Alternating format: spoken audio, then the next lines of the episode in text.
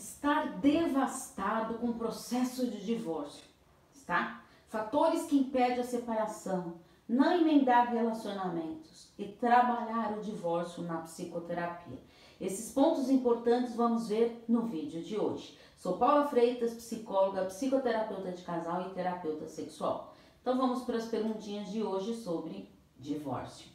Primeira pergunta: Desde que acabou meu relacionamento, me sinto devastada.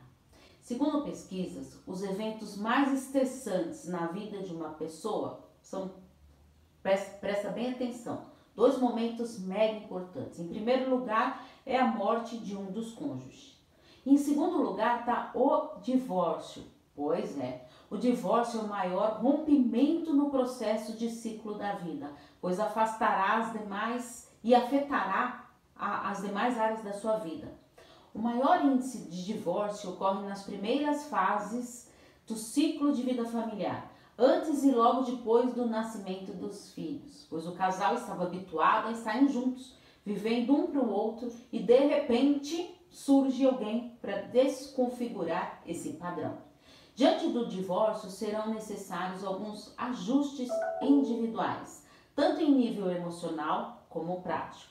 Nesse momento será necessário ajustamento à separação e a uma nova vida e realidade. A psicoterapia ela auxilia nesse processo de luto do relacionamento, trabalhando todas as fases decorrentes deste luto. Segunda pergunta: quais são os fatores que impedem a separação?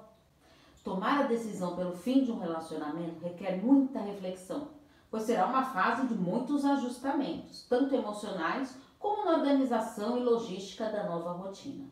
Os maiores fatores que influenciam nessa tomada de decisão são circunstâncias reflexivas diante dessa dissolução do casamento. Um novo olhar para a vida após a separação, questões relacionadas à idade e a sexo, duração desse casamento, quanto tempo, estabilidade psicológica qualidade de vida após a separação, impactos na vida financeira e apoio disponível. Todos esses fatores devem ser avaliados, mas o principal ponto a ser refletido é a sua paz interna, que não tem preço. Pois de nada adianta estar numa relação para não ser feliz. Terceira pergunta: como encarar uma separação quando se tem filhos? Todo término de um relacionamento mexe com toda a família. E isso se acentuou ainda mais quando os pais se deparam com as dificuldades de lidarem com os filhos. Para o casal que já está tendo alguma dificuldade, a separação cria uma carga adicional, aumentando o risco de problemas emocionais decorrentes de tantas mudanças. O casal deve entender que a separação diz, respeito a essa união e não aos filhos e deve-se tomar muito cuidado para não usar os filhos para desabafar, criando possíveis desavenças. Isso é injusto com o filho que já está sendo afetado por esse término. E essa situação poderá afastá-lo de amigos para se sentir na obrigação de ser o seu ombro amigo e assim o impedirá de seguir a vida em frente. Jamais coloque a culpa nos filhos pela sua dificuldade em tomar uma decisão. Isso é muito injusto e traz comportamentos autodestrutivos. Encarar esse divórcio não será fácil para ninguém, mas será uma experiência amadurecedora para todos. Quarta pergunta: A terapia pode ajudar a pessoa que está sofrendo devido ao divórcio? A psicoterapia ela será muito importante no processo de divórcio e terá um olhar para esse sofrimento com um foco terapêutico. Durante esse processo terapêutico será trabalhado o divórcio emocional e para que cada um siga em frente será necessário libertar-se emocionalmente, recuperar a si próprio para que se permita seguir em frente sozinho ou acompanhado futuramente. Elaborar esse divórcio emocional será um processo triplo, pois terá que encarar o luto pelo casamento e pela família perdida, examinar o seu papel e ter autorresponsabilidade no fim do casamento, planejar uma maneira de seguir em frente sem distorções ou rompimento com o pensamento.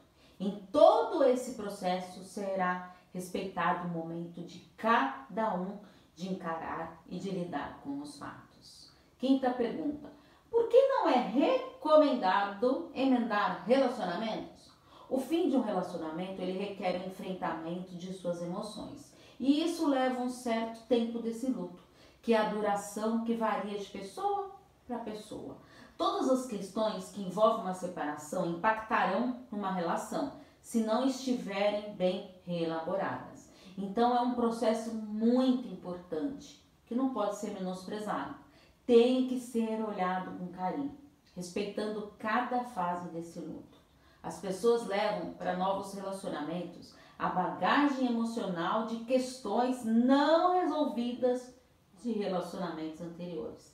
E essa bagagem o deixa emocionalmente mais sensível e assim leva a tendência a reagir como uma autoproteção, medo de ficar sozinhos e vulneráveis a novas mágoas e assim cria barreiras para novas intimidades. Então, permita-se viver as suas emoções e tenha acolhimento a si mesmo.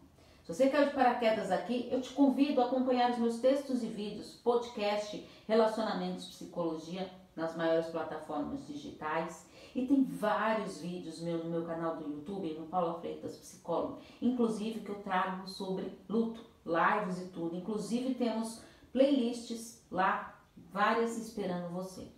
Porque afinal, quem cuida da vida, cuida da mente. Um grande abraço. Tchau, tchau.